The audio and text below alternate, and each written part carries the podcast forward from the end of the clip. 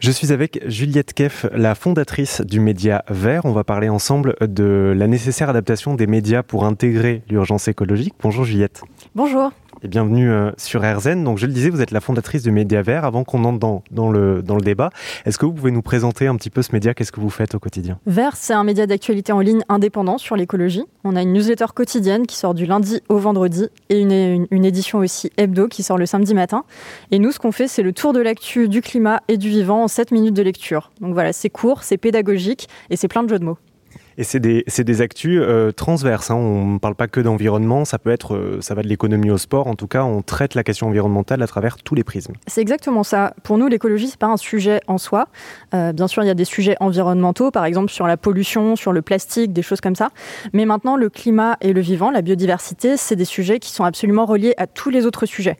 Donc, par exemple, si je fais un sujet sur le festival de Cannes, bah, je vais aussi pouvoir regarder l'empreinte écologique de ce festival, qui est un énorme événement. voilà, l'impact qu'il a sur la planète. Alors, votre média est signataire, mais aussi, je crois, à l'origine, à moins que ce soit personnel, euh, de la charte pour un journalisme à la hauteur de l'urgence écologique. Je vous rappelle qu'Erzen Radio est signataire de cette charte. Est-ce que vous pouvez nous expliquer en quoi elle consiste concrètement? Cette charte, on l'a construite pour enfin mettre le climat à la une de tous les médias. Notre but, c'était de dire aujourd'hui, les journalistes et les médias ne sont pas à la hauteur de l'urgence. On est en décalage par rapport à l'information qu'il nous faudrait. Donc, on a créé cette charte avec un collectif d'une trentaine de journalistes. On a bossé pendant trois mois. Et le but, c'est d'orienter les pratiques professionnelles en faveur de plus d'écologie, plus concrètement, ça veut dire bah, ce qu'on disait sur le traitement transversal, traiter tous les sujets à l'aune de ce prisme-là, faire de la pédagogie, parce que c'est complexe, donc on a besoin d'avoir des échelles de temps, des ordres de grandeur, de réfléchir à quels mots on emploie, quelles images, quels experts on invite. Bref, enquêter aussi sur les bouleversements. Pourquoi est-ce qu'on est dans cette situation actuellement? Donc euh, nos activités humaines, le fait aujourd'hui par exemple d'avoir de plus en plus de ventes de SUV, c'est la deuxième cause de l'augmentation du réchauffement climatique euh, l'année passée. Donc euh, voilà, comment est-ce qu'on le traite euh, très concrètement euh, dans nos médias Et puis aussi, euh, comment on traite les solutions. C'est ça qui nous intéresse également. Alors c'est quelque chose qui nous parle évidemment sur RZN Radio. Est-ce que cette, cette charte est un minimum engageante pour les signataires? Elle est engageante moralement, mais il n'y a pas de police de la charte, c'est-à-dire qu'on ne va pas vérifier son application. Par contre, elle peut servir justement aux journalistes en interne pour s'opposer à leur direction si ils jugent que leur direction n'applique pas la charte.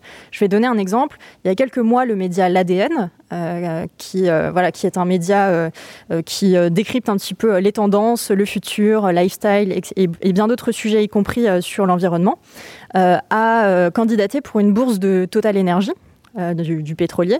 Et les journalistes en interne se sont opposés à l'obtention de cette bourse et finalement ils ont obtenu gain de cause et le média n'a pas euh, justement obtenu euh, cette bourse. Et ça c'est intéressant parce que les journalistes qui ont signé la charte et le média a été engagé avec cette charte, bah, ça a permis en fait de faire levier en interne et d'augmenter finalement leur pouvoir. Comment est-ce que on peut faire en sorte de rendre l'écologie, on va dire, c'est pas attrayante le mot, mais qui donne envie d'agir en tout cas? En fait, il faut surtout, je pense, expliquer ce qui se passe.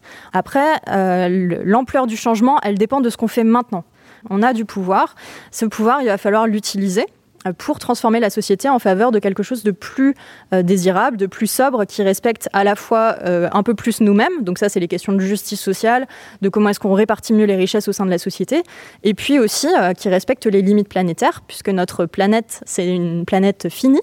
Donc comment est-ce qu'on agit finalement dans le quotidien? Bah, Ça va être limiter sa consommation de viande, limiter ses déplacements en voiture le plus possible, puis voilà limiter ses trajets en avion, bien entendu. Tout ça, c'est des choses qui sont accessibles.